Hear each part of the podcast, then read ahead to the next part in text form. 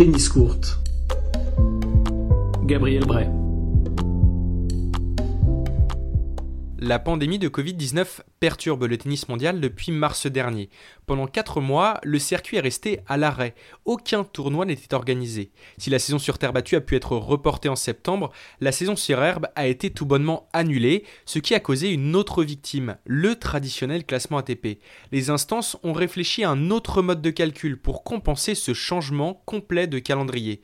Finalement, l'ATP a opté pour un classement basé sur les 18 meilleurs résultats en tournoi des joueurs depuis mars 2019 et non sur les 52 dernières semaines habituellement utilisées.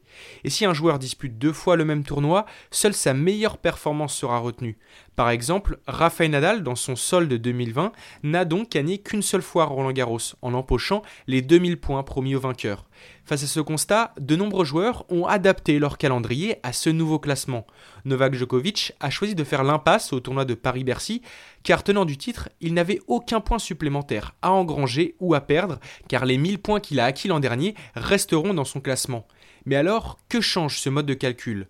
Le compte Je sais tes matchs a sorti sa calculette pour comparer les deux classements avec et sans réforme.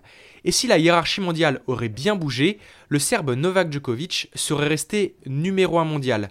Par contre, Rafael Nadal, lui, aurait cédé sa place de dauphin à Dominic Thiem, titré lors de l'US Open.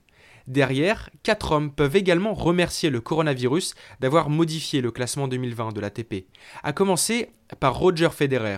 Opéré du genou en février, le Suisse n'a plus disputé le moindre match sur le circuit depuis sa demi-finale à Melbourne contre Novak Djokovic. Sans la réforme, il aurait pointé à la 27e place mondiale, rang qu'il n'a plus atteint en fin de saison depuis l'année 2000, alors qu'aujourd'hui il en profite et reste à la 4e place mondiale. De l'autre côté des Alpes, Matteo Berrettini se frotte également les mains, dixième actuellement, alors qu'il aurait pu reculer au 37e rang. Et c'est encore plus frappant pour son compatriote Fabio Grâce à sa finale à Monte-Carlo l'an dernier, il y a 18 mois, il se maintient à la 16e place mondiale, très loin devant le 83e rang qui lui aurait été promis sans changement de calcul. Enfin, Benoît Paire, qui a mis un terme à sa saison après une nouvelle défaite à Nour Sultan, peut prendre des vacances apaisées à la 28e place mondiale, soit 35 rangs plus haut que son classement non harmonisé. Mais ce changement fait aussi des déçus, surtout pour la next-gen qui a explosé cette année, à commencer par Andrei Roublev. Avec ses 5 titres en 2020, le russe aurait pu atteindre la 4 place mondiale sans la réforme. Au lieu de cela, il se retrouve 8 mais heureusement, Andrei Roublev peut se consoler avec une première qualification au Masters de Londres.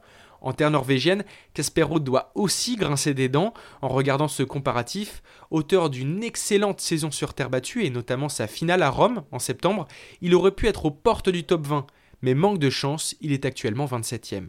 Côté tricolore, le principal regret est pour Hugo Humbert, qui sans ce nouveau mode de calcul serait devenu le deuxième meilleur français sur le circuit, derrière Gaël Monfils, avec une 18e place, mais il se classe 34e, tout proche, tout proche du statut des têtes de série. Et ce classement n'a pas manqué de faire réagir le français euh, Gilles Simon. Pour lui, ce classement est inéquitable. Je cite Jamais le top 30 n'a été autant avantagé dans l'histoire du tennis. Le niçois aurait préféré par exemple qu'aucun point ne soit distribué pendant cette période. Pour le moment, ce calcul est censé prendre fin en décembre 2020, mais l'ATP a d'ores et déjà annoncé qu'il pourrait être reconduit la saison prochaine si le calendrier venait être à nouveau perturbé.